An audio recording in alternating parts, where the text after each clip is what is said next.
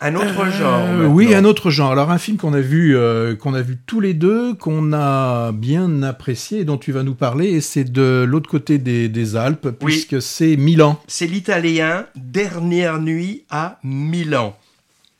Le film s'ouvre sur un superbe plan séquence inquiétant où on parcourt Milan by night, filmé au drone, sur une belle musique dramatique très euh, Ennio Morricone, pour atterrir avec élégance dans un appartement où se prépare une fête surprise. C'est la célébration en famille avec des amis du départ à la retraite de Franco Amore. C'est le nom du personnage principal. D'ailleurs, le titre original, c'est L'ultima notte di amore. Alors, qu'on pourrait traduire par la dernière nuit d'amour, mais ce serait un titre un peu ironique hein, au vu de l'histoire.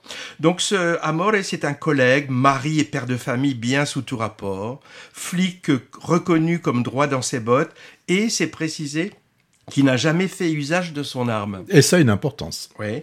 Coup de fil de son chef qui lui demande d'urgence d'aller voir quelque chose.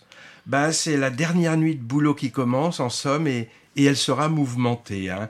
On a un flashback quelques jours plus tôt où on apprend que notre homme, pour mettre un peu de beurre dans les épinards et pour donner un coup de main à son beau-frère, a mis le doigt dans une histoire qu'il aurait dû éviter, impliquant entre autres la mafia non pas milanaise mais chinoise.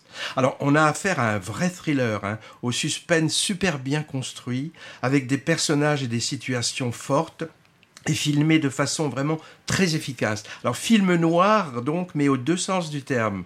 Donc c'est un polar où on va voir un homme pris au piège et, et il est presque exclusivement nocturne, je crois. Je me souviens pas de scène de jour, peut-être un petit peu. Quand il rencontre euh, le, le mafieux. C'est ça. Oui. Alors le film, a- on était d'accord là-dessus, Patrick, a un côté vintage hein, Mm. qui peut faire penser au polar italien ou français des années 70. D'ailleurs, alors ça c'est la touche Patrick Servel, il a été tourné en pellicule 35 mm, 35 mm d'où peut-être ce parfum de, de cinéma de l'époque. hein. Bah, on pourrait penser au clan des Siciliens. Moi j'ai pensé à Melville aussi, j'ai pensé à Alain Corneau aussi, les, les polars choix des armes, ouais. ouais. Euh, Et on imaginerait en effet tout à fait Lino Ventura dans ce personnage de flic euh, irréprochable qui va se trouver dépassé par la situation dans laquelle il s'est mis. Mais quand même, à côté de ça, moi, je trouve qu'il est tout à fait contemporain quand même. hein. Dans la manière de raconter l'histoire et de la filmer, j'ai trouvé vraiment très forte cette même longue scène de fête qui est vue deux fois durant le film, mais avec un point de vue différent. La deuxième vision étant éclairée par ce qu'on a appris entre-temps. Et puis, la scène du braquage autoroutier également très bien construite, hein, tendue et vraiment haletante. hein. Alors, la toute fin, on va pas dévoyer, mais moi je l'ai trouvée un peu intrigante et elle m'a paru très référencée. Je veux rien dévoiler, Non, mais ne dévoile non, mais je- un petit indice pour les fans de la série Soprano. Je pense qu'ils comprendront l'indice si je dis qu'elle évoque tout à fait la dernière seconde du tout dernier épisode de la série Soprano. J'en dis pas plus. Le réalisateur s'appelle Andrea Di Stefano, acteur à l'origine, moi je ne connaissais pas du tout, hein.